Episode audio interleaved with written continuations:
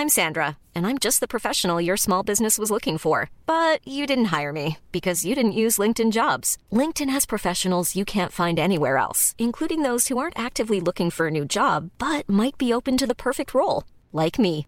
In a given month, over 70% of LinkedIn users don't visit other leading job sites. So if you're not looking on LinkedIn, you'll miss out on great candidates like Sandra. Start hiring professionals like a professional. Post your free job on linkedin.com/people today.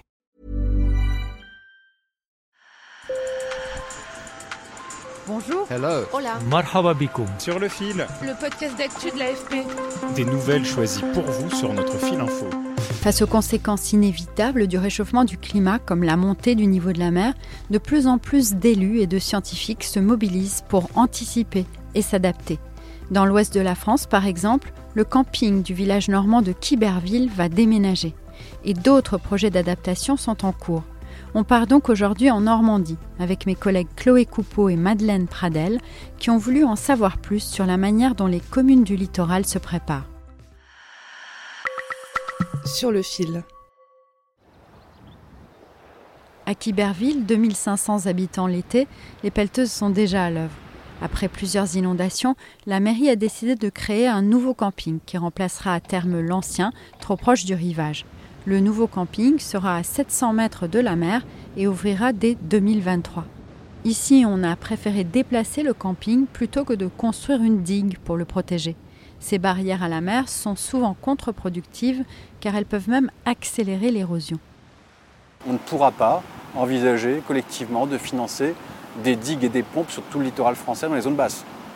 C'est illusoire. Autant travailler dès à présent sur des stratégies d'adaptation, de renaturation et euh, de ce qu'on appelle désormais de solutions fondées sur la nature. L'idée, c'est justement de déplacer le camping pour laisser plus de place à la nature.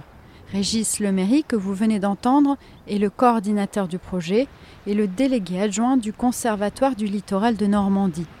Il travaille main dans la main avec le maire de la commune, Jean-François Bloch. Derrière le déplacement du camping, on va travailler sur la reconnexion terre-mer pour permettre euh, d'éviter les inondations terrestres et, et permettre à la mer de rentrer régulièrement pour redonner à la fois la place à la biodiversité euh, et, surtout euh, répondre à une directive européenne qui est la libre circulation euh, du poisson migrateur. En fait, on va laisser plus de place au fleuve, le Sahan, pour se déverser dans la mer. Les échanges plus fluides entre mer et terre seront bons également pour les poissons et la biodiversité. on redonne à la nature une, une- une- une place non négligeable. Puisqu'on, franchement, euh, on a pris 6 hectares, mais on va en redonner 15 ou 20 à la nature pour remettre en place la biodiversité. euh, Et, donc, euh, je pense qu'on on est vraiment de ceux qui sont précurseurs dans ce domaine. Le projet est soutenu par des fonds européens. L'Union européenne finance environ 70% des quelques 9 millions d'euros nécessaires pour monter ce nouveau camping. Mais tous les Normands n'ont pas cette chance.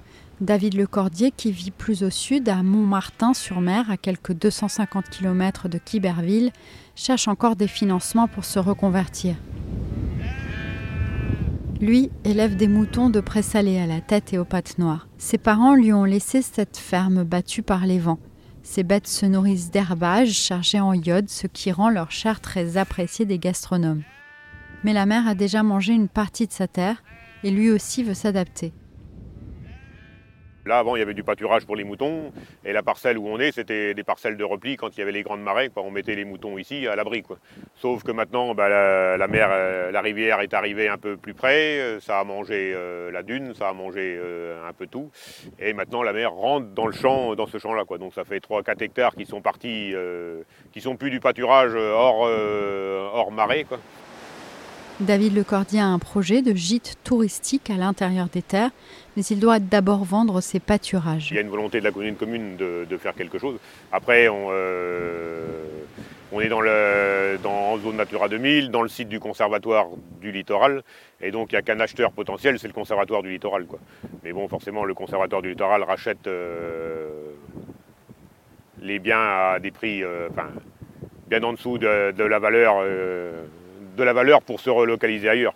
Au moins 800 communes sont particulièrement vulnérables au risque de submersion en France, soit près d'1,5 million d'habitants. Et selon les ONG de défense de l'environnement, il y a trop peu d'argent pour l'adaptation au changement climatique.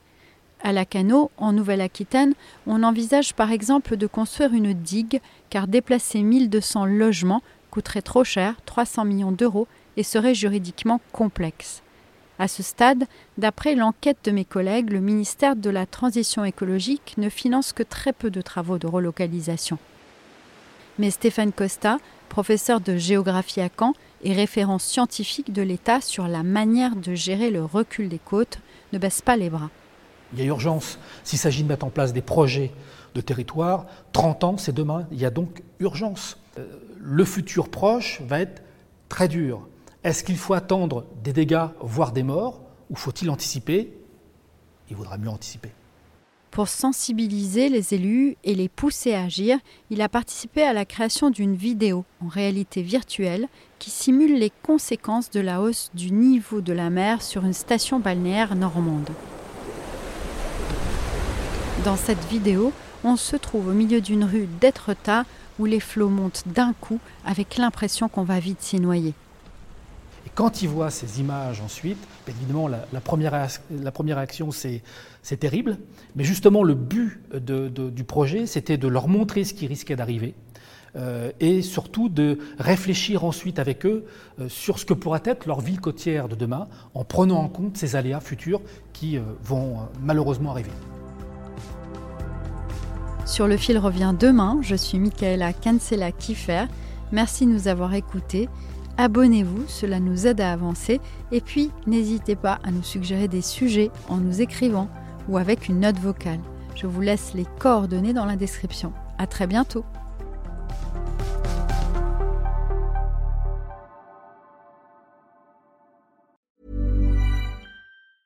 Hey, folks, I'm Mark Marin from the WTF Podcast, and this episode is brought to you by Kleenex Ultra Soft Tissues your ally to help tackle your allergy symptoms this season. I love the change of seasons, but nobody loves pollen and all those other things floating in the air that make you sneeze during this nice weather. Kleenex Ultra Soft tissues are hypoallergenic and allergist approved. So fight back against watery eyes and runny noses without worrying about irritating your skin. For this allergy season, grab Kleenex and face allergies head on.